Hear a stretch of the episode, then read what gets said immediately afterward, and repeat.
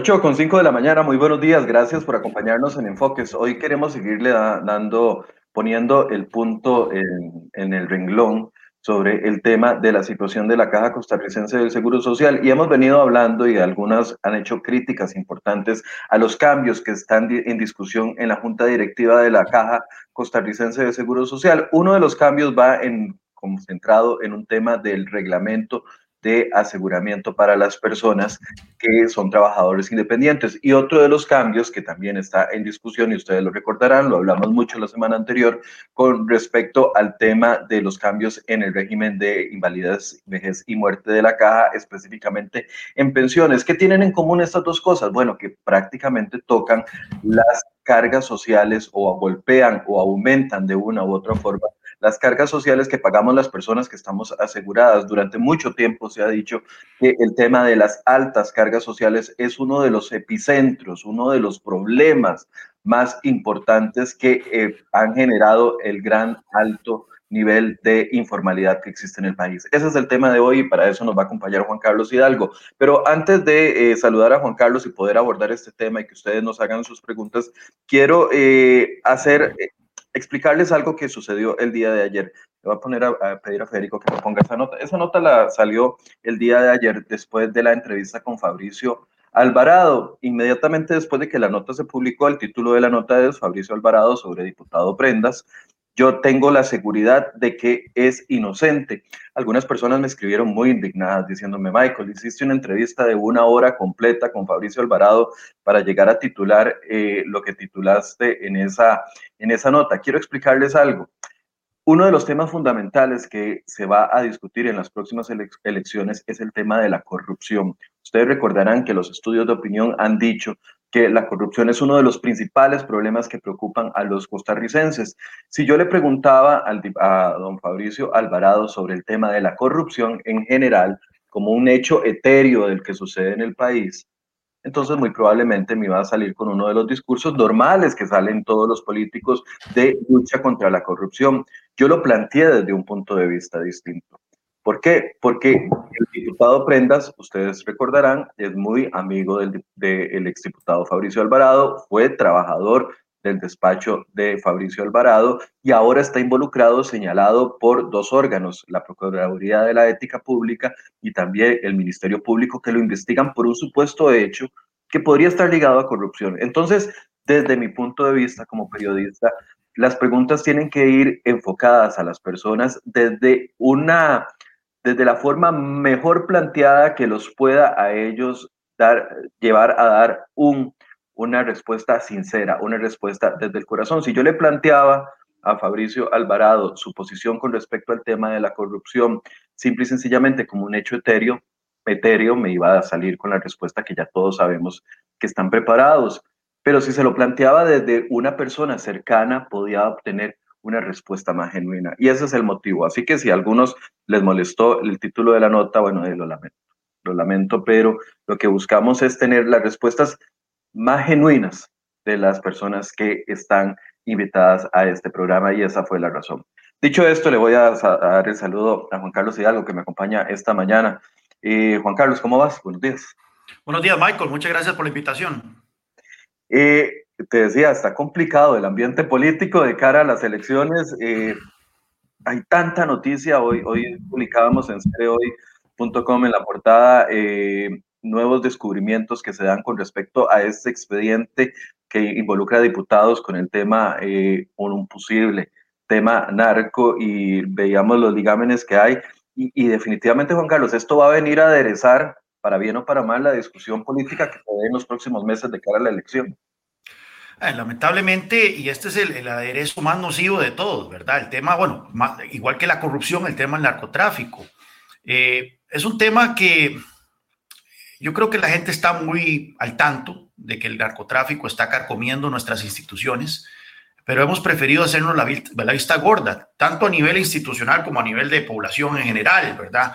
Eh, a Vox Populi se comenta que amplios sectores del territorio nacional están bajo el control efectivo de bandas criminales, del crimen organizado. Eh, a Vox Populi se comenta de que gobiernos locales en varias partes del país eh, están en la cama con organizado, eh, pero vemos que esto ya está infiltrando todos los niveles del poder a nivel institucional y eso es muy peligroso. Eh, si nosotros vemos referentes en América Latina, eh, no hay una buena manera, no hay una manera efectiva de combatir el narco. a mí me da la impresión de que lo que le ha estado apostando el país, tal vez deliberadamente o no deliberadamente, ¿verdad? Es más o menos un arreglo, un tipo de Pax Narca. Es más o menos lo que hubo en México antes de que el gobierno federal le declarara la guerra a los carteles de la droga allá en el año 2006, que era como un tipo de entendimiento que se dio mayormente durante los gobiernos del PRI, un tipo de entendimiento donde, bueno, los carteles, ustedes hagan sus negocios, este, nosotros no los vamos a molestar, pero simplemente no empiecen a matarse en territorio nacional.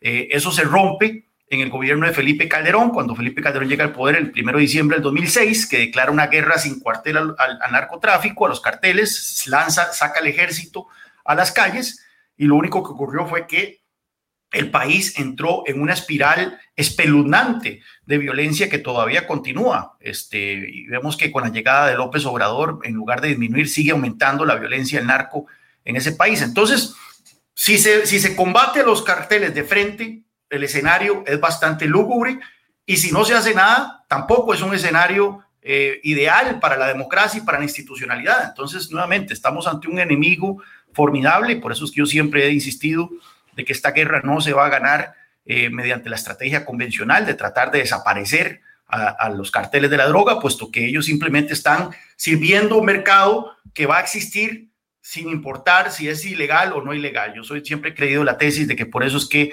deberíamos tener un, una discusión a nivel hemisférico, esto no es algo que un solo país lo pueda tener a nivel hemisférico, sobre cómo movernos hacia a una legalización de estupefacientes eh, para que se elimine el factor criminal de este mercado de las drogas. Juan Carlos, a mí me preocupa, yo sé que el tema es otro y ya vamos a pasar al otro tema, pero es que aprovechando la experiencia que tiene Juan Carlos y que tuvo en el, Instituto Cato y que veía a Latinoamérica desde ya un, un, espectro más amplio, a mí me preocupan muchas cosas de lo que hemos visto en los últimos días. Eh, por lo general, no sé si el tico o nosotros los ciudadanos estamos acostumbrados a, taparnos los ojos, a ignorar algunas señales que se han venido dando en los últimos tiempos y entonces para muchos es muy fácil criticar a agentes del OIJ eh, en un punto u en otro que fueron penetrados por el narco, tal vez algún indicio de algún abogado, algún indicio de algún fiscal, pero tal vez muchos lo enfocaban como una situación aislada.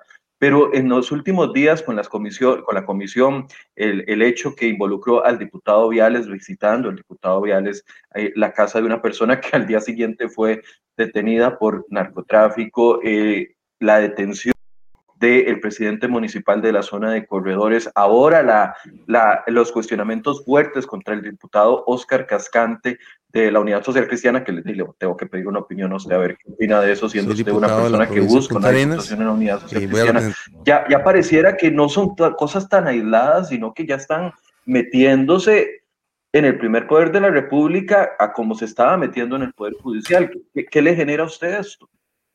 Sí, allá a principios de la década pasada, por yo creo que fue en 2013 eh, más o menos, o 2012, 2013, eh, la OEA eh, publicó un informe en donde presentaba ciertos escenarios hacia los cuales los países latinoamericanos podrían moverse en cuanto a su relación, a la manera en que lidiaban con, con el narco. uno de ellos era un escenario de despenalización y legalización de las drogas, como el que yo mencionaba. Otro era un escenario de confrontamiento directo eh, contra los carteles, como lo que ha hecho México, lo que ha hecho Colombia en su momento. Pero otro de los escenarios es lo que yo creo que estamos viviendo en Costa Rica, que es esa Pax Narca, es decir, este, como se hablaba de la Pax Romana, ¿verdad? O se hablaba de la Pax eh, eh, Americana en su momento, es básicamente permitir que los carteles hagan sus negocios siempre y cuando no incurran en violencia en territorio nacional, pero eso no es sostenible.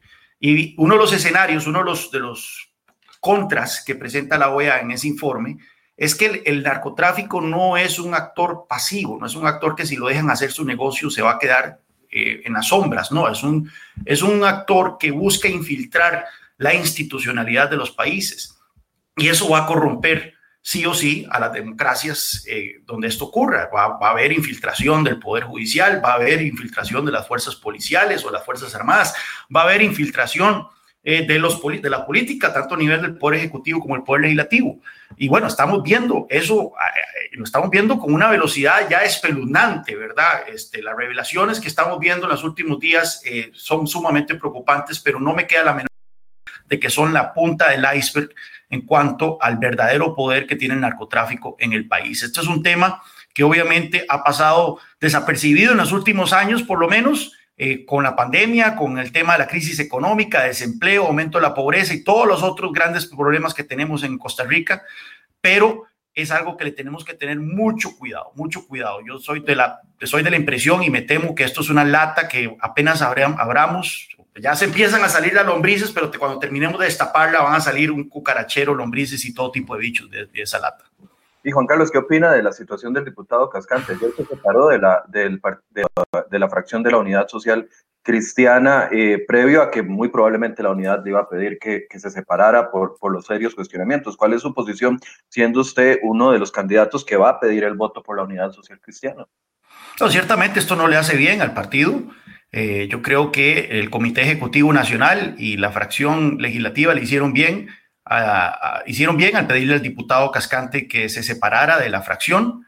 Eh, yo hubiese ido un poco más, más lejos y le hubiera pedido eh, la renuncia, pero bueno, este, nuevamente, ustedes en la prensa están haciendo una gran labor de este, levantar chingos, ¿verdad? Como dicen, se dice popularmente, de, de destapar muchas de las situaciones que han venido ocurriendo en los últimos meses y años con respecto a, los funcionarios públicos, en este caso a varios diputados, y yo espero que entonces eh, este aislamiento de estas situaciones contribuya a que los electores tomen posiciones claras de cara a los procesos que se vienen en los, en los partidos políticos. Vea, Michael, en política no hay sillas vacías. Si la gente se desencanta por lo que está ocurriendo con don Oscar o con otros, eh, don Gustavo Viales, otros actores políticos y se quedan en sus casas, no, eso no significa que las curules de ellos en la próxima elección van a quedar vacías ahí en la Asamblea Legislativa, no, alguien las va a llenar.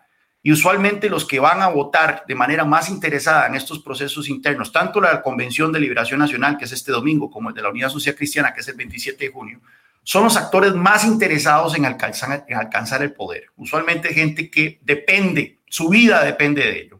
Y usualmente gente que es tan desesperada por alcanzar el poder no es para hacer cosas buenas con el poder. Entonces es por eso que yo he insistido e insisto a la gente que participe, que vaya a votar, que, que se informe sobre estos procesos internos, quiénes son los candidatos, quiénes podrían ser los próximos diputados de la República, de tal forma que tengamos las mejores fichas posibles en Cuesta de Moras a partir del 2022. Juan Carlos, ya para cerrar esto y dar el tema al tema que, lo, que, que estamos convocados el día de hoy, eh, ¿Cómo cree usted que se tiene que enfocar esta discusión de cara a la campaña electoral? Porque, a ver, hay, hay muchos escenarios. Uno es el escenario populista de que entonces digan tal y tal partido está vinculado como partido aunque solo se esté hablando de una o dos personajes, y simple y sencillamente la discusión se vaya por ahí y no una discusión de fondo. Eh, la semana pasada se reunía la presidenta de la Asamblea Legislativa con el presidente de la República y el presidente del Tribunal Supremo de Elecciones y el presidente del Poder Judicial y prometieron que para el 17 de junio van a tener una propuesta de lucha contra esta eh, situación a nivel institucional. Pero es que yo creo que esto trasciende un gobierno o los presidentes de los poderes, trasciende tiene que ser un, tema de política criminal, de, no, sé, ¿cómo cree usted que se tiene que enfocar la discusión de cara a lo que viene en los próximos días? No para que sea un pleitillo entre partidos y unos acusándose a otros, sino para entender que verdaderamente si esto ya está quedando a la luz de nosotros, los ciudadanos, es porque viene de mucho más atrás y de que se ha movido bastante dentro de los poderes de la República. Esto es una cuestión de interés nacional y una de las cosas que más me preocupa a mí eh, de andar en la calle pidiendo el voto eh, a la gente, ¿verdad? En este proceso interno de la unidad es ver el gran desinterés, el gran cinismo, la gran desidia que muestra una gran parte del electorado hacia el, proceso electoral nacional, no solo de los partidos, sino el que se viene, de, todo, tanto las convenciones y las distritales como la elección nacional de, febrero próximo. Eh, porque cuando la gente se desentiende de la cosa pública, eh, pues bueno, ahí es donde entonces empiezan, se genera un vacío y es donde empiezan a pulular todo tipo de actores externos que este, sacan provecho de la institucionalidad. Necesitamos a una ciudadanía informada, necesitamos a una, una ciudadanía involucrada. Este, y bueno, ya estamos encima con el proceso electoral de liberación nacional. Eh, vea usted que ha habido toda una discusión de que si hay que firmar una adhesión para, para para participar en ese proceso. Me llama mucho la atención que hay actores dentro de Liberación Nacional que dicen eso para disuadir a la gente que vaya a votar, cuando más bien el interés es que más gente vote. Vemos que efectivamente dentro de estos partidos hay cúpulas, hay actores que no les conviene la alta participación electoral, porque sabe que con pequeñas maquinarias políticas pueden sacar adelante su tarea de conseguir el poder. Esto requiere una cruzada nacional y para que sea una cruzada nacional requiere una ciudadanía involucrada, una ciudadanía informada. Y es por eso que necesitamos que en este proceso electoral que está por arrancar este domingo con la Convención de Liberación Nacional, los costarricenses se pongan las pilas y empiecen a eh, informarse de lleno sobre quiénes podrían ser las personas que van a tomar las riendas del país a partir de mayo del próximo año. Un día de estos invito a Juan Carlos ya en su, en su posición de precandidato diputadil, se podría decir, a, una diputación para que podamos abordar algunos temas de estos de interés nacional. Hablemos de cargas sociales, Juan Carlos. Eh, desde la semana pasada, o desde mucho tiempo atrás, eh, se ha venido esta constante queja por parte de no solo los ciudadanos, que cuando vemos que nos llega el pago cada quincena, vemos que una buena porción se va para el seguro social y uno piensa, bueno, hey, oh, qué dicha, se está fortaleciendo la caja costarricense de seguro social, pero pareciera que eso no es lo que está sucediendo. La, la caja costarricense de seguro social cada vez está más debilitada en sus finanzas y las cargas sociales cada vez se hacen menos fáciles de pagar. A nivel general, antes de entrar en cada uno de los eh, sistemas donde se podrían afectar las cargas sociales, a nivel general, ¿cómo cree usted que se está manejando este tema de las cargas sociales en el país? Sí, bueno, y, hablamos de cargas sociales por su alta relación que tienen con el empleo y la informalidad. Y una de las cosas que yo aprendí a lo largo de los años de estudiar políticas públicas es que todos los problemas están entrelazados. Recién estábamos hablando de narcotráfico y esto no tiene que ver, esto no es separado del narcotráfico. ¿Por qué? Porque si vemos las zonas más vulnerables a la penetración del narcotráfico en Costa Rica, el Pacífico Central, la zona sur, el Caribe, este Limón, sí, Limón, este, vemos que son precisamente las zonas donde hay mayor desempleo. Entonces, eh, si queremos por lo menos inmunizarnos un poco, y esto yo creo que, que, el, empleo, el narcotráfico es un COVID, es un coronavirus tan formidable que, el empleo no es la vacuna lo suficientemente fuerte para inmunizar a un país ante el, flagelo del narcotráfico, pero sí es una protección adicional dentro del, tipo de medidas que hay que tomar para luchar contra el crimen organizado. Entonces, efectivamente, el tema de las cargas sociales es un tema que está sobre el tapete. Es el elefante en el cuarto a la hora de discutir desempleo e informalidad. Eh, y nuevamente, en el contexto de las elecciones en las que vamos a entrar, es importante que los costarricenses presten atención a los diferentes actores políticos para ver cuántos de ellos mencionan esta, esta realidad, esta situación. Vea usted que la Organización de Cooperación y Desarrollo Económico, eh, eh, la OCTE, que, a la cual acabamos de acceder como miembro número 38, si bien recuerdo, o 39, esto es una de las recomendaciones más firmes que nos ha hecho y, la, razón es muy sencilla. Las cargas sociales son contribuciones, se le llaman parafiscales, ¿verdad? No se le quiere dar, eh, no se le quiere dar el nombre de lo que en realidad son, que son, impuestos, son impuestos. Son impuestos, al trabajo. Son impuestos al trabajo. Digámosle como se llama entonces. es algo que hay que pagar para financiar una función del Estado. Y eso en todo el planeta se le llama un impuesto, al punto que esto es interesante porque hemos visto a lo largo de los años cómo en Costa Rica los, distintos gobiernos han querido vendernos la idea de que en Costa Rica la carga tributaria es muy baja. Carga tributaria entendida como los ingresos fiscales, los ingresos producto de impuestos como porcentaje del Producto Interno Bruto, el tamaño de la economía. Pero lo que hacen es tomar únicamente los ingresos producto de impuestos que van al gobierno central y efectivamente eso ha rondado por ahí el 13-14% a lo largo de los años. Dejan por fuera, dejan por fuera las cargas sociales. Las cargas sociales, que es como un 7,5% del Producto Interno Bruto. En el resto de los países, de la OCDE, por ejemplo, las cargas sociales se toman como, como parte de la carga tributaria. ¿Por qué? Porque son impuestos. Entonces, en Costa Rica se nos fue la mano cargando, financiando cosas del Estado y no solo de la Caja Costarricense de Seguro Social la que se financia con cargas sociales. Hay diversos programas del Estado que se financian con ellas. Se nos fue la mano financiando cosas con cargas sociales, al punto que hoy tenemos las cargas sociales más altas de América Latina y tenemos una de las cargas sociales más altas de la OCDE. Recordemos que la OCDE, la OCDE es un club de países que su enorme mayoría son países altamente ricos, desarrollados.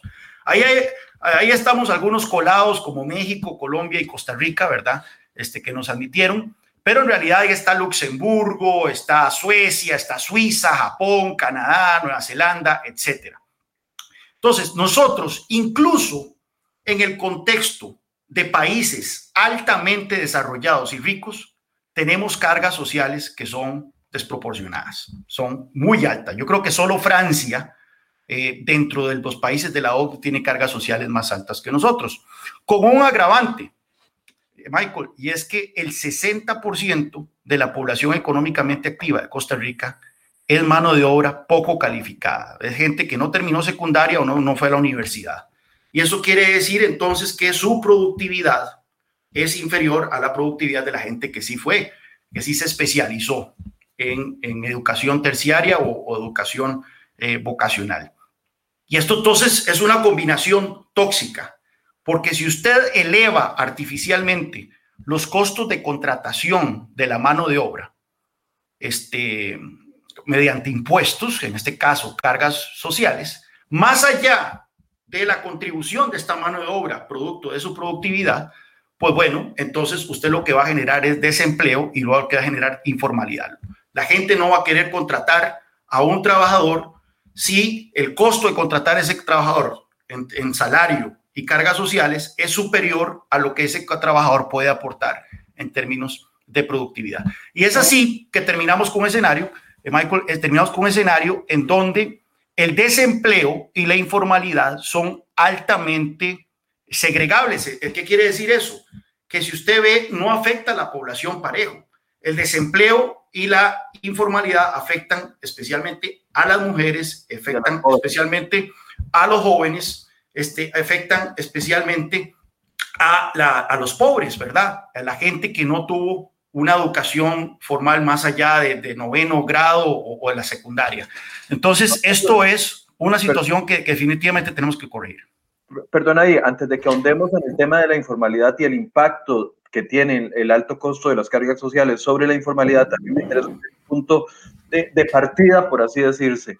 ¿Cree usted que en el país nos hemos negado a aceptar la verdadera carga tributaria que existe y claramente piensa así porque, por lo que me acaba de decir. Pero, a ver, es que se siguen diciéndonos precisamente eso, que en Costa Rica no se pagan suficientes impuestos, que se va, que se va de muchos impuestos, que, que para los servicios que recibimos los ciudadanos estamos pagando un impuesto muy bajo, incluso existe la, la, iniciativa de gobierno de modificar el, el impuesto eh, de renta, transformándolo a la renta global dual, pero que además tiene ese componente de que nos va a subir el impuesto al salario si es que este proyecto de ley pasa en los próximos meses. El punto es, deberíamos de caer en un primer punto de aceptación de la verdadera carga tributaria que hay en el país, porque si yo pienso como gobierno que los ciudadanos pagan muy poquito, en, impuesto al salario, que paga muy poquito, en, impuesto, en otro tipo de impuestos eh, eh, conexos y que paga muy poquito en cargas tributarias, en cargas eh, sociales, en la caja del Seguro Social, puedo tener dentro de esto este pensamiento perverso de seguir aumentando sin ver todo en una globalidad. ¿Usted cree que el primer paso sería ver la carga tributaria del país para poder entender cómo liberar al ciudadano de esa gran cantidad de pagos que hace por separado y termina convirtiéndose como si viviéramos en, Luxemburgo, pero con, con servicios de, América Latina. Sí, efectivamente. Eh, primero que todo, eh, ver el indicador. El indicador es carga tributaria. Ese es el que nos han querido meter por, los, por las orejas, por los oídos, por todo lado. Ese indicador eh, nos han dicho que es del 13-14% del Producto Interno Bruto y que es muy bajo si se compara con países de nuestro nivel de desarrollo. Pero nuevamente, nos han mal informado, nos han desinformado. Claro, ahí, no meten, ahí, no meten, el impuesto a los combustibles. No, ahí sí va el, impuesto a los combustibles, todo lo, que, todo lo que va a la caja única del Estado, todo lo que entra el gobierno central sí va en, la carga tributaria. Lo que no se incluye son las cargas sociales y este, los impuestos municipales. Y aparte de eso, otros impuestos que, que cobran instituciones descentralizadas. Por ejemplo, el ICT tiene un impuesto, eso no, no entra a la caja única eh, del Estado. Entonces, este, cuando usted suma todo eso, a usted le llega que la carga tributaria de Costa Rica ronda el 22-23% del PIB, que ya sí está por encima del promedio latinoamericano. Ahora bien, el, el indicador de la carga tributaria puede ser eh, engañoso desde dos puntos de vista. Primero que todo porque se está midiendo la recaudación, no el peso de los impuestos sobre una economía. ¿A qué me refiero? ¿Qué pasa si mañana le metemos un impuesto del 90% a las ventas de helados en Costa Rica? Que desaparecen, ¿verdad? O, se vuelven, se van a la informalidad, al mercado negro. Entonces veremos ahí a señoras vendiendo helados detrás de la, detrás de la casa, ¿verdad? De, manera informal. Este, ya no habría POPs, ya no habría eh, muchos comercios formales. ¿Cuántos ingresos generaría esa actividad económica? de casi que cero, ¿verdad? Casi que no habría recaudación producto del impuesto a los helados. ¿Significa, ¿Significa eso que los impuestos son bajos? No, pero en el término de carga tributaria aparecería como que entonces es muy bajo, porque genera pocos ingresos. Entonces, si usted tiene altos impuestos en una economía que generan informalidad o que destruyen la, inversión, y sí, generan pocos ingresos al fisco, pero eso no quiere decir que los impuestos son bajos. Eso por un lado. Y por el otro lado, relacionado a eso, es la composición de la carga tributaria.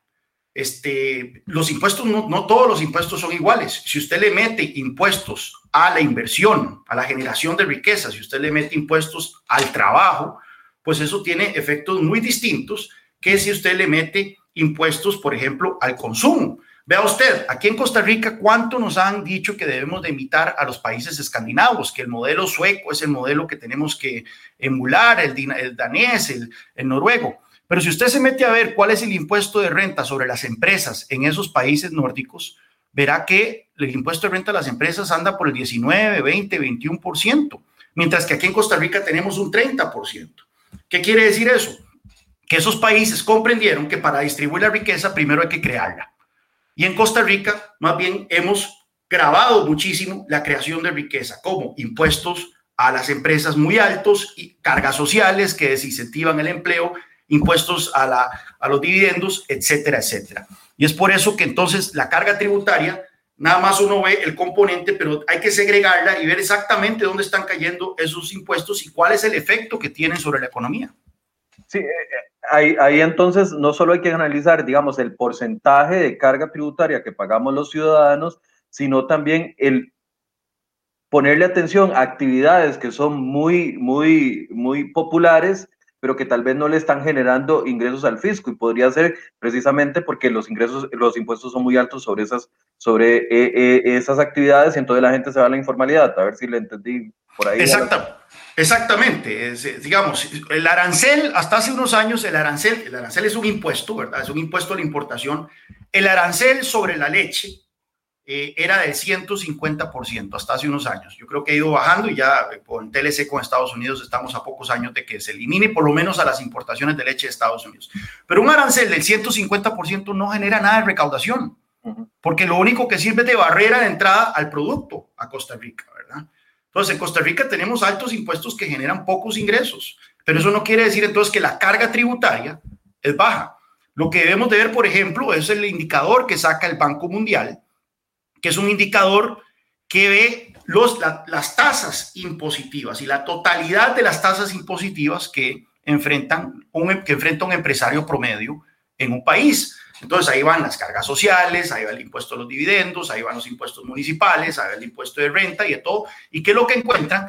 Que un empresario promedio en Costa Rica eh, destina un 58% de sus ganancias al pago de impuestos. Es decir, más de la mitad. Vea usted, la sala constitucional acaba de decir que poner un gravamen de más del 50% sobre las pensiones de lujo resulta confiscatorio. Pues bueno, aquí un empresario promedio en Costa Rica paga más del 58, paga el 58% de sus ganancias en impuestos, lo cual es un nivel confiscatorio según la misma jurisprudencia de la Sala Constitucional en materia de pensiones de lujo. Eso es una de las cargas tributarias, por cierto, más altas eh, del mundo. Y es por eso que entonces tenemos poca inversión, tenemos poca generación de empleo. Vea usted, este Michael, según, eh, según CINDE, nueve de cada diez empleos generados en Costa Rica, formales, empleos formales generados en los últimos, diez, en los últimos cinco años, nueve de cada diez se han dado en las zonas francas, en las empresas de zona franca. ¿Por qué? Porque son las empresas que tienen un régimen fiscal eh, de excepción, ¿verdad? Que es, pagan poco impuesto de renta. Hay una ley que dice que van a pagar gradualmente hasta llegar a una tasa del 15%, este, y cuentan con otras facilidades regulatorias. Es ahí donde se está generando el empleo en Costa Rica. El resto de la economía, recordemos que las zonas francas únicamente constituyen un 8% de la economía nacional, el resto de la economía básicamente no está generando empleo, porque ahí estamos pagando altísimos impuestos, sumado, por supuesto, a las regulaciones asfixiantes, que también es otro factor que atenta contra la inversión aquí en Costa Rica. Quiero volver al ejemplo de los helados para ya explicar lo que está pasando en la caja, pero permítame saludar, porque no he saludado a la gente que nos acompaña el día de hoy, a Tony Cubero, que está ahí conectado, a José Carlos Siqueira, que nos saluda desde Nicoya, a nuestra amiga Gwen Samayoa, que todos los días nos acompaña. Buenos días, Gwen. Gabriel Huertas, que siempre nos saluda, Luis Humberto también, que nos acompaña, Jonathan Navarro, Ana Bejarano, eh, Lisbeth Liz, Euclides Hernández, que dice que, que bueno que estamos entrevistando a Juan Carlos Hidalgo, José Ramírez, Yajaira Becker, Diego Vargas y todas las personas. Ahorita, eh, si quieren, resérvense las preguntas y ahorita, unos 5 o 10 minutos antes de la que termine la entrevista, la dedicamos a hacer preguntas que ustedes tengan con respecto a eso. Volviendo al tema de, de los helados, si le ponen un impuesto a de 90% a los helados, entonces quiebran todas las heladerías del país, el Estado deja de recibir los ingresos porque están pagando esas heladerías y además se incrementa el, la informalidad de ese mercado en específico. Eso es lo que está pasando con la caja al aumentar las cargas sociales. Efectivamente, estamos en lo que yo llamo una espiral eh, nociva, ¿verdad? Una, una resbaladera nociva, eh, en donde tenemos ya altos niveles de desempleo. Vea, vea, usted, vea usted, veamos el panorama del mercado laboral costarricense. En los seis años anteriores a la última crisis que tuvimos, que fue la crisis de 2009, donde recordemos que la economía se contrajo apenas un 1% en esa crisis. En los, cinco, en los seis años anteriores, la tasa promedio de desempleo en el país era del 5.9%. Es decir, teníamos una tasa de desempleo este, bastante baja para, para, los estándares de los últimos años, bastante baja, casi que el 6%. Llegó la crisis de 2009 y por supuesto que el desempleo aumentó pero en lugar de bajar después de la crisis, como era de esperarse, el desempleo se quedó alto. Se quedó en 10% en promedio. El promedio del 2009 al 2020 de desempleo fue aproximadamente 9,8%, casi que 10%. Es decir, ahí hubo un choque, lo que yo llamo un choque sistémico al mercado laboral. Es decir, el chuzazo de la crisis del 2009 causó que el desempleo aumentara y en lugar de bajar, permaneció alto. ¿Por qué se dio esas cosas? Porque yo creo que aquí es donde las cargas sociales juega un papel fundamental, en el sentido de que cuando hay una crisis y las empresas tienen que deshacerse de trabajadores, una vez que pasa la crisis, muchas empresas descubren que no necesitaban tantos trabajadores en un principio, ¿verdad? Descubren eficiencias. Y esta crisis que estamos viviendo hoy en día es todavía más radical en ese sentido, puesto que con la tecnología muchas empresas han descubierto que no necesitan tantos trabajadores. Entonces va a haber, va a ser más complicado bajar la tasa de desempleo. Si a eso usted le suma el tema de las cargas sociales en Costa Rica, en donde ya tenemos una perspectiva, ya la Caja Costarricense de Seguro Social mandó una señal y dijo, se vienen aumentos significativos en los costos de contratación de los trabajadores mediante las cargas sociales. Pues bueno, muchas empresas lo van a pensar tres veces, 17 veces antes de contratar más personas. Entonces, tenemos ese aumento paulatino del desempleo antes de la pandemia, al punto que en el último trimestre del 2019, antes de la pandemia, el desempleo ya estaba en 12,4%. 12,4% es una tasa de desempleo incluso más alta que la que hubo en el Carazazo. Esto es antes de la pandemia. Era la tasa en ese momento más alta jamás registrada en Costa Rica y con una informalidad del 46%. Es decir, casi que la mitad de la población económicamente activa de Costa Rica no estaba cotizando a la Caja Costarricense de Seguro Social. Entonces, este dramático deterioro en el mercado laboral hace que cada vez entonces sea menos gente la que está cotizando a la caja. Y la reacción de la caja, la reacción de las autoridades ha sido, en lugar de bajar los costos de contratación para que entonces haya más gente participando del mercado laboral de manera formal, más bien los está aumentando. Y ya se anunció ese aumento, ¿verdad?, de, la cotización de los trabajadores y esto va a hacer entonces que haya menos gente trabajando formalmente, tanto por gente desempleada como por informalidad, lo cual va a hacer que luego las autoridades de la caja vuelvan a aumentar las contribuciones y esto entonces nos lleva a una espiral este, tremendamente nociva para, para el país. Es por eso que distintos actores, incluyendo la OCDE, hemos insistido hasta la saciedad de que esto no se resuelve hasta el tanto bajemos las cargas sociales a niveles un poco más aceptables. Y hay maneras de hacer eso sin afectar las contribuciones de la Caja Costarricense de Seguro Social. Ahora, Juan Carlos, ¿por qué si el panorama es tan obvio? Porque no, usted no es la primera persona ni el primer experto que dice bajar las cargas sociales va a generar una mayor afiliación a la Caja del Seguro Social, por ende, mayores ingresos a la Caja del Seguro Social, por ende, facilitar el empleo, por ende, eh, luchar contra la informalidad, por ende, tener recursos sanos. O sea, es que es, una, e, e, es, una seguidilla de actos tan obvia.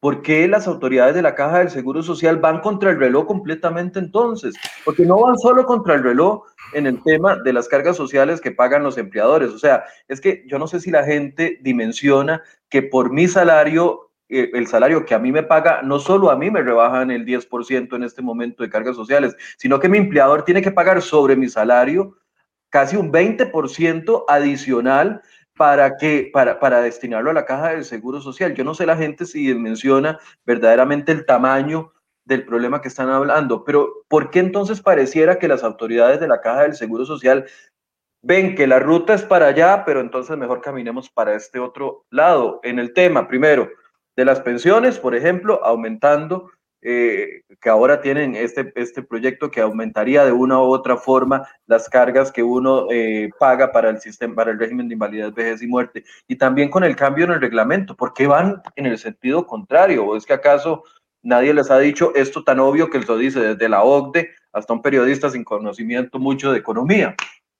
Yo creo que eh, todo se resume a el incidente que vimos con el tema del apostillado, para la tarjeta de vacunación, que la caja luego salió diciendo no sabíamos que era tan complicado. Las, no, el, no fue la caja, fue el Ministerio de Salud, ¿verdad? Pero las autoridades, las autoridades, sí, la Comisión de Vacunación, las autoridades y esta burocracia vive total y absolutamente divorciada de las leyes de la gravedad, las leyes de la economía, y la realidad que enfrentan cientos de miles de costarricenses. Entonces, para ellos es muy fácil seguir pidiendo aumentos de contribuciones, aumentos de contribuciones, sin detenerse a contemplar qué efecto tiene eso sobre la economía. Esto es como, eh, yo lo que he llamado es economía de hoja de Excel, ¿verdad? Que muchas veces entonces nos salen con esas, y lo hablamos en este programa, yo creo, para cuando salió la primera propuesta del, del Fondo Monetario Internacional, del gobierno el año pasado, que decía, mira, si aumentamos si metemos un impuesto de tanto a las transacciones bancarias, nos va a generar tanto de recursos, sin contemplar el impacto que eso va a tener en, las, en el comportamiento de los actores económicos. ¿Cuál? El comportamiento de tratar de esquivar la actividad económica de Marras para evitar pagar el impuesto. Por ejemplo, si usted alguna vez va a Inglaterra, alguno de esos pueblitos este, eh, antiguos como Bath y todo, encontrará muchas casas que tienen las ventanas tapadas con concreto y uno dice, ¿por qué están las ventanas tapadas con concreto? Bueno, allá en el siglo XVII eh, o algo así, el rey de turno le puso un impuesto a las ventanas. Digo, es un impuesto fácil de cobrar, puesto que nada más el cobrador de impuestos va al frente de la casa, cuenta cuántas ventanas hay y ya le cobra el impuesto a la gente. Bueno, ¿qué pasó? La gente cubrió las ventanas con concreto para no pagar el impuesto. Eso es el, el comportamiento que escapa de las autoridades. Para poner los números, para poner los números, vea, recordemos, no solo la Caja Costarricense de Seguro Social se financia con eh, las cargas sociales, las contribuciones sociales. El trabajador aporta un 9,5% a la caja. Eso se divide entre el seguro de enfermedad y maternidad, que es un 5,5%, y el IBM, ¿verdad? El, régimen de invalidez, vejez y muerte, la pensión, que es un 4%. Eso suma el 9,5% que paga el trabajador a la caja. El patrono paga la caja 14,5%. Eso es 9.25 de seguro de enfermedad y maternidad y 5.25 de invalidez, vejez y muerte. En total, entonces, el patrono paga 14,5 y el trabajador paga 9,5. Pero luego vienen el tema de la ley de protección al trabajador las contribuciones que se hacen que terminan en el régimen de pensiones complementario. Ahí el patrono paga un 4,75% adicional y el trabajador paga un 1% adicional. Pero no solo se queda ahí, y esto es lo que hablábamos al inicio del programa, ¿verdad? Hay otras instituciones, otros programas del Estado que también se financian con cargas sociales. ¿Cuáles son? Por ejemplo, hay un 0,25% de contribución patronal que va al Banco Popular, un 5% que va a asignaciones familiares, 0,5% que va a Limas y un 1,5% que va al INA. Es decir, en total el patrono paga 7,25% más todavía para financiar estos, estos programas. Entonces, en total, en total las contribuciones sociales es un 37%, de las cuales un 26,5% las paga el patrono que es el, porcentaje más alto en América Latina, y un 10,5% las paga el trabajador. Entonces, aquí... 26 cómo? 26,5% el patrono Ajá. Y 10,5% el trabajador. déjeme, ponerle un número a esto. Entonces, si mi salario es de un millón de colones al mes, entonces, mi patrono tiene que desembolsar 265 mil colones adicionales para pago de la caja del Seguro Social y yo termino recibiendo 900 mil porque cerca de, 90 mil colones se van para la caja del Seguro Social. En un salario de un millón, al final la caja termina recibiendo casi 365 mil colones de, en cargas sociales. ¿Es así, Juan Carlos? No solo la caja, no solo la caja. La caja es 14,5% de ese 26%, ¿verdad? Ah, ok, la caja y las instituciones que nos mencionó. Y las otras instituciones. Entonces, lo que hemos sugerido, y, vea usted, este Michael, esto lo propuso el gobierno, esto lo propuso el gobierno del PAC, dentro de ese paquete abismal, eh, terrible que presentó de primera propuesta el Fondo Monetario Internacional, venía la propuesta para trasladar algunas de estas cargas sociales al presupuesto de la República con tal de bajar entonces el costo de contratación de la mano de obra. Pero eso se perdió en toda la discusión sobre el, impuesto a las transacciones bancarias, el aumento del impuesto a las propiedades, etcétera, etcétera. ¿Qué es lo que, es lo que, algunos venimos proponiendo? Que ese, o sea, dejemos la contribución de la caja tal como está, 14,5% patronal, ¿verdad? El patrón y, y 9,5% el trabajador. Dejémoslo tal como está. Dejemos la contribución al régimen de pensiones complementario tal como está. 4,7% por parte del patrono y 1% por parte del trabajador. ¿Por qué? Porque, bueno, necesitamos que las pensiones complementarias eh, más bien se fortalezcan eh, de cara al, al, al, inminente, a la inminente quiebra del régimen de invalidez, vejez y muerte de la caja. Entonces, pero agarremos ese 7,25% que va a asignaciones familiares, a Limas y a Lina y pasémoslo al presupuesto de la República. Es decir, que en lugar de que se financie con cargas sociales, se financie con impuestos ordinarios. Ahora bien, eso amerita una reforma fiscal, puesto que en un escenario donde tenemos un déficit fiscal del 8% del PIB, trasladarle el costo de financiar estos programas al gobierno central implica mucho más gasto y por lo tanto necesitamos ver de dónde sacamos recursos para eso. Y es ahí entonces donde volvemos al tema del acomodo de la carga fiscal, ¿verdad? ¿A qué le vamos a cobrar impuestos para financiar las cosas del Estado? ¿Se lo vamos a cobrar al, empleo, se lo vamos a cobrar a la inversión o se lo cobramos a otras cosas que no tienen un impacto tan, que son más neutras en cuanto al crecimiento económico? ¿Cuánto equivale más o menos trasladar el financiamiento de esos programas, esas cargas sociales al presupuesto de la República? Según los números que yo he averiguado, anda por ahí de un 1% del PIB. Es decir, un 1% del PIB más de gasto que el gobierno central tendría que asumir.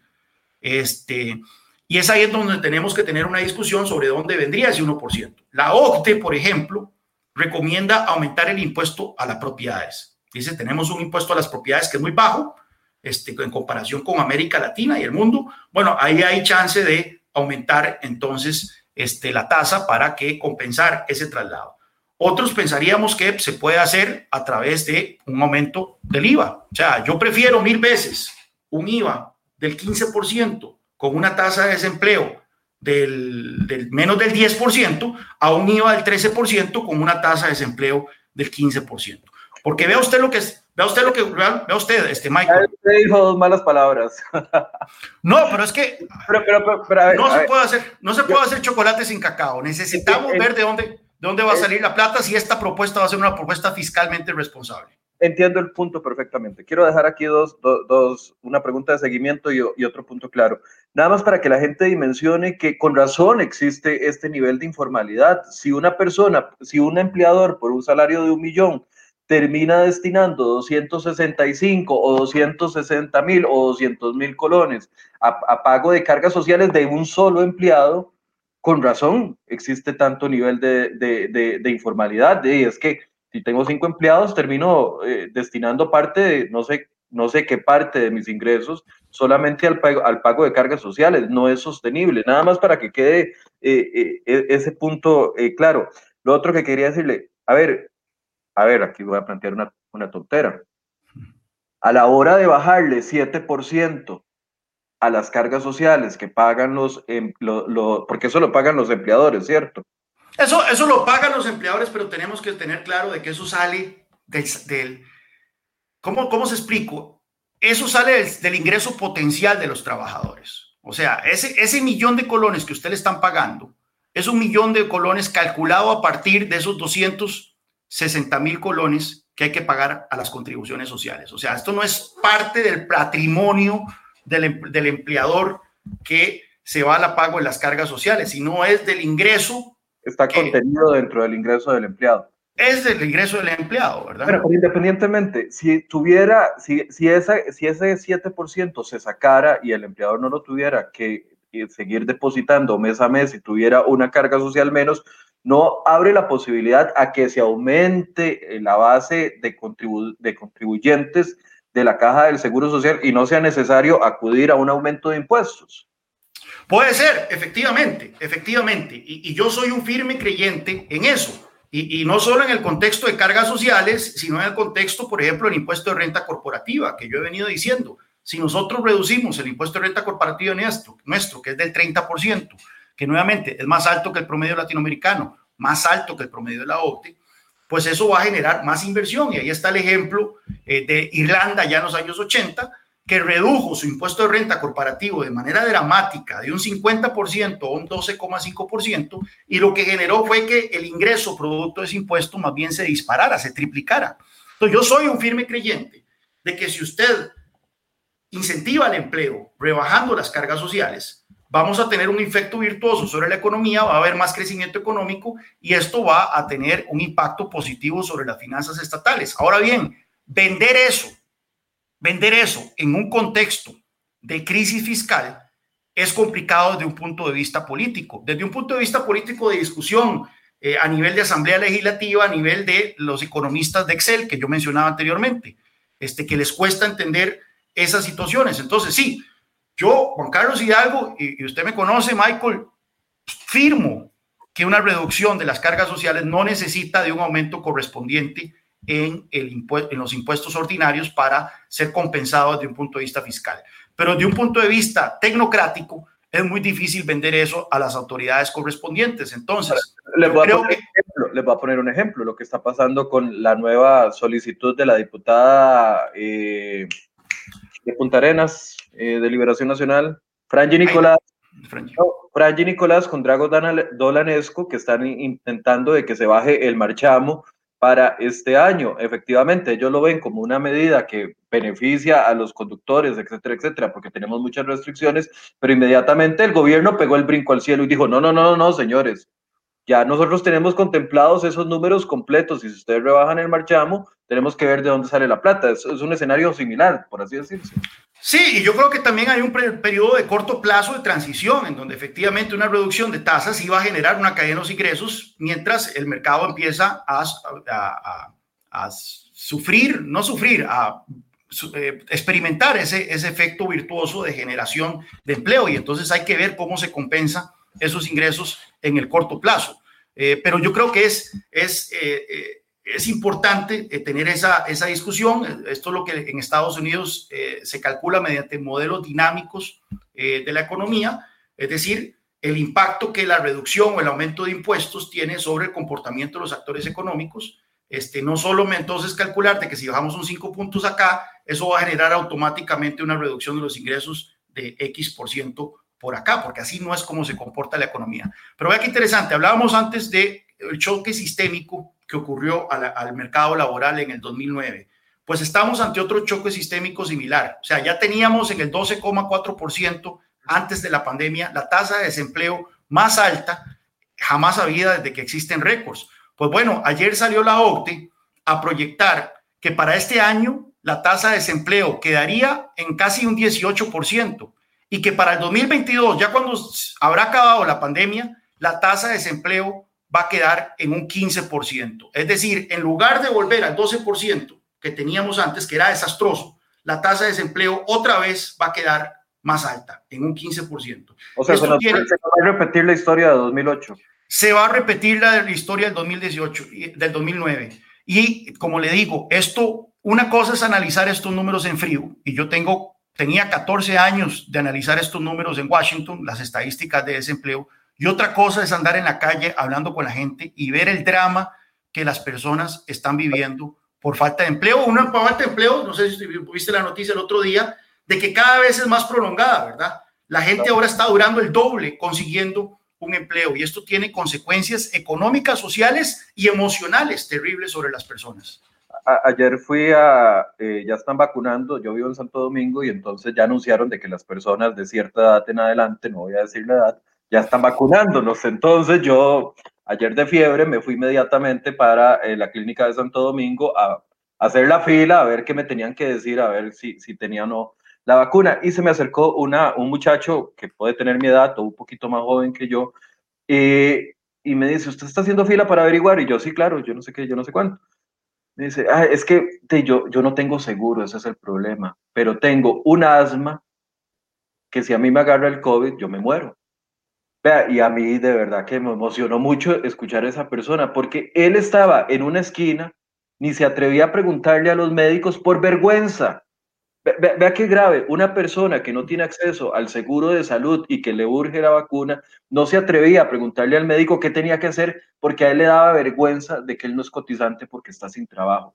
Vea, Juan Carlos, para mí eso es... no, no, es porque ese es el drama que sufre un montón de gente al no tener acceso a un sistema de salud, precisamente porque las cargas sociales son muy altas. Es terrible. Y, yo lo he tenido que vivir eh, en mis visitas a, centros urbanos, a, poblaciones de centros urbanos, en Sinaí, en San Rafael de Montedioca, aquí, aquí nomás, ¿verdad? Donde yo vivo, en, eh, la penca de Granadilla de Curriabat. Este, eh, sí, gente. y una de las cosas que, hermano, es la alta correlación que existe entre pobreza y enfermedad. este, y enfermedades bastante graves, ¿verdad? Entonces, hay gente que, que es pobre, no, no tiene empleo y eso es la principal queja de la gente, no tiene empleo y por no tener empleo entonces no están asegurados y el, tipo de trato médico y sí, la caja atiende ciertas situaciones, pero otro montón no las atiende porque no están asegurados y entonces ahí tenemos una de miles de, de colones.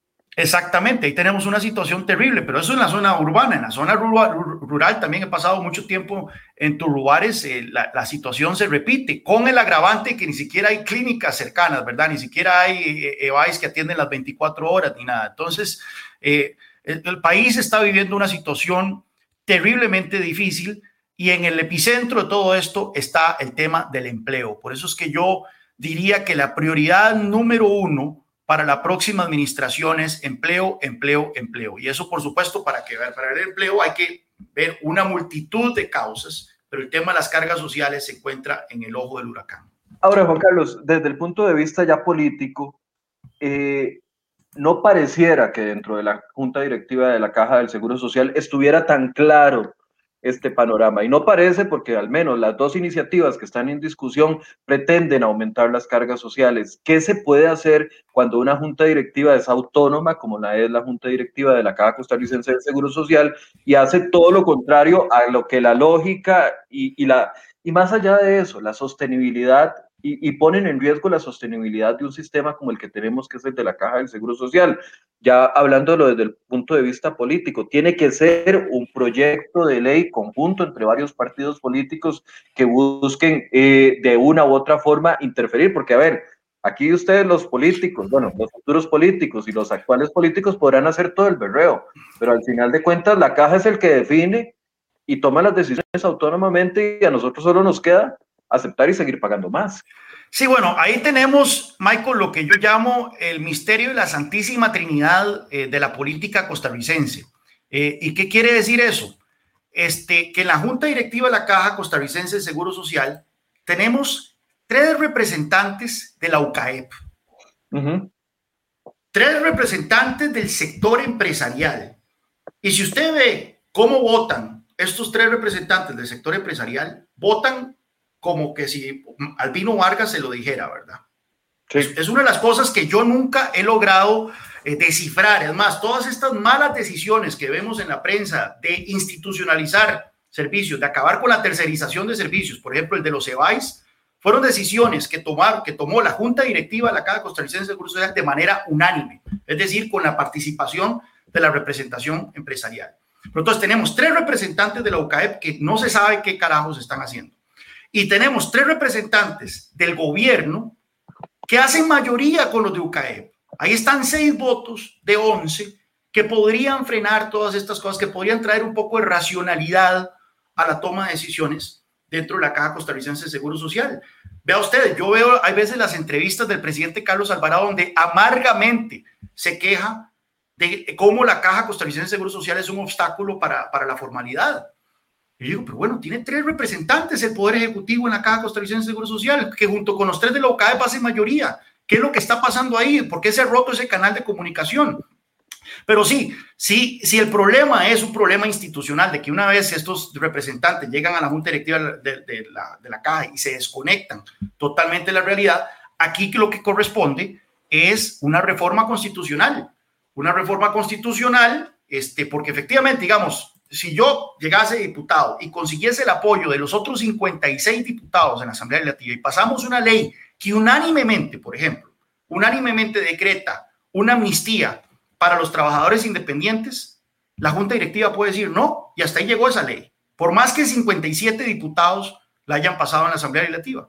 Entonces, necesitamos una reforma constitucional este, para que este, se pueda dejar de manera clara sin ambajes, que el poder de crear cargas e impuestos, incluyendo las cargas sociales, solo puede recaer en la Asamblea Legislativa, no en un órgano que no es electo, como es la, la Junta Directiva de la Caja eh, Costarricense de Seguro Social. Ya el, artículo, ya el artículo 121 de la Constitución lo dicta así, pero por algún motivo la jurisprudencia y de todo se ha brincado con percha ese, ese artículo. Entonces, aquí hay que hacer una reforma constitucional para dejar muy claro que solo la Asamblea Legislativa puede crear o aumentar impuestos en el país, incluyendo las cargas sociales. Pero entonces hay dos caminos, un camino fácil y un camino complicado. El camino fácil es que el gobierno de turno, en este caso don Carlos Alvarado, la vez anterior don Luis Guillermo Solís, la tras anterior doña Laura y así sucesivamente, que el gobierno de turno forme una alianza con algunos de los miembros de la Junta Directiva e, e, impulsen estas políticas a nivel interno, porque, a ver, una reforma constitucional, usted sabe lo complicado que es, además tiene que pasar por dos legislaturas. De aquí a que una reforma constitucional esté hecha, ya la caja no tiene un millón y medio de cotizantes, tendrá 500 mil cotizantes o, o, tal vez menos porque se ha debilitado. Entonces, también es un tema de, de, de voluntad política. Sí, o sea, la reforma constitucional hay que encaminarla porque esto no puede depender de la, del, del, raciocinio de del gobierno de turno cada cuatro años. O sea, hay, que ir avanzando en eso, pero al mismo tiempo... Hay que ir avanzando en eso, pero efectivamente aquí se requiere liderazgo presidencial, que como sabemos no ha habido ningún tipo de liderazgo presidencial en los últimos tres años y medio. Eh, sí se requiere entonces que los directivos del gobierno en la Caja Costarricense de Seguro Social, en la Junta Directiva de esa institución, este, tengan muy claro un lineamiento claro por parte eh, de quien nos puso ahí, que es el presidente, de hacia dónde debe avanzar, cuál debe ser la actitud de ellos hacia este tipo de temas, y por otro lado, que la Unión Costarricense de Cámaras Empresariales también tenga clarísimo que sus tres representantes ahí deben moverse en una dirección de generación de empleo y reducir costos a sus afiliados, que son, los, que son el empresariado nacional. Bien, Juan Carlos, dícenos, yo no sé en qué momento se nos fue la hora. Alguien me vaciló con el reloj. Se, me fue la hora muy rápido. Juan Carlos, ¿querés hacer una, una conclusión de este tema? No, mira, este, yo sé que es muy fácil perderse en la bulla de, de la montón de cosas que ocurren en el día a día en, en, la política nacional y no solo en la política, sino en todos los ámbitos de la vida nacional. Este, pero estamos ante una, una elección donde nos jugamos la próxima década, efectivamente. Este, y, yo lo que le pido a la gente es que preste atención a estos temas, o sea, infórmese, lea, eh, estudie, eh, vea lo que dicen los expertos, vea lo que dicen los organismos internacionales, eh, cuestione, porque una ciudadanía informada es la mejor vacuna para los populismos, una ciudadanía informada es una vacuna contra este, el mal gobierno. Y podemos enderezar el rumbo de este país. Ciertamente lo podemos hacer. Vea, Michael, yo cuando eh, yo como analista sobre América Latina, que recorrí toda la región, yo cuando veo los problemas nuestros y los comparo con los de Latinoamérica, le doy gracias a Dios de ser costarricense, porque vea, vea lo que ocurre en Colombia, este, vea lo que sucede en México, eh, vea lo que ocurre con las pandillas en Centroamérica, eh, vea el mismo Chile, que por muchos años fue este, un ejemplo de una economía exitosa y ahora se dirige este, como tren de alta, de alta velocidad hacia el barranco del populismo y el socialismo. Aquí podemos enderezar las cosas de una manera relativamente sencilla si tan solo la población se involucra en el proceso democrático, se informa y vota a conciencia en las próximas elecciones. No les voy a pedir el voto porque este no, era este no es el, propósito de este programa, pero sí que se informen y que este, por favor participen en estos procesos electorales que arrancan este domingo algunas personas me están diciendo que nos faltó programa. Definitivamente tenemos que, eh, vamos a generar otro espacio para seguir hablando de, este tema porque me parece que es, eh, es un tema vital. Algunas personas me estaban diciendo, doña Yenori me decía, entonces a los no asegurados no los vacunan. No, yo no quise decir eso, doña no, Yenori. No, tenga claro, a los no vacunados, a los no asegurados también los van a vacunar. Lo que a mí me generó mucho sentimiento fue ver a una persona que se acerca a un sistema de salud con un grave problema y, que tenía vergüenza de preguntar por no tener el seguro. Eso es lo que, lo que yo quería decir. No quise decir en ningún momento de que a los no, a los no asegurados no los van a, vacunar. Y eh, tiene razón Gwen Samayoa, sí, muchas de esas personas ni siquiera se acercan por miedo a, que, a salir con una, con una deuda eventualmente, porque eso es lo que ha sucedido también a muchos trabajadores independientes, pero vamos a seguir abordando el tema. Gracias, Juan Carlos, por el espacio. Un placer, Michael, y gracias a usted por la invitación. También muchas gracias a ustedes eh, por su compañía, por las sugerencias de temas. Vamos a seguir dando, eh, vamos a seguir hablando de este tema. De hecho, mañana vamos a hablar de este tema también, porque eh, ustedes recordarán que la semana pasada el superintendente, ex superintendente de pensiones, nos hablaba sobre el tema de la decisión de los magistrados de la sala constitucional. Ellos eh, de una u otra forma, según el ex superintendente, se benefician de esta eh, situación con el tope al límite de suspensiones. Hubo una reacción por parte de la sala cuarta que dice, no, nosotros no nos estamos beneficiando y más bien eh, al rebajar del 55 al 50% estamos confirmando de que vamos a recibir menos pensión. Esa es la posición de la sala constitucional. Mañana vamos a hablar de este tema con uno de los proyectos de ley que impulsa de una u otra forma contener el gasto en las pensiones de lujo. Todo está relacionado. Muchas gracias por su compañía. Gracias a Juan Carlos. Gracias a ustedes y nos vemos mañana a partir de las 8 de la mañana. Muy buenos días.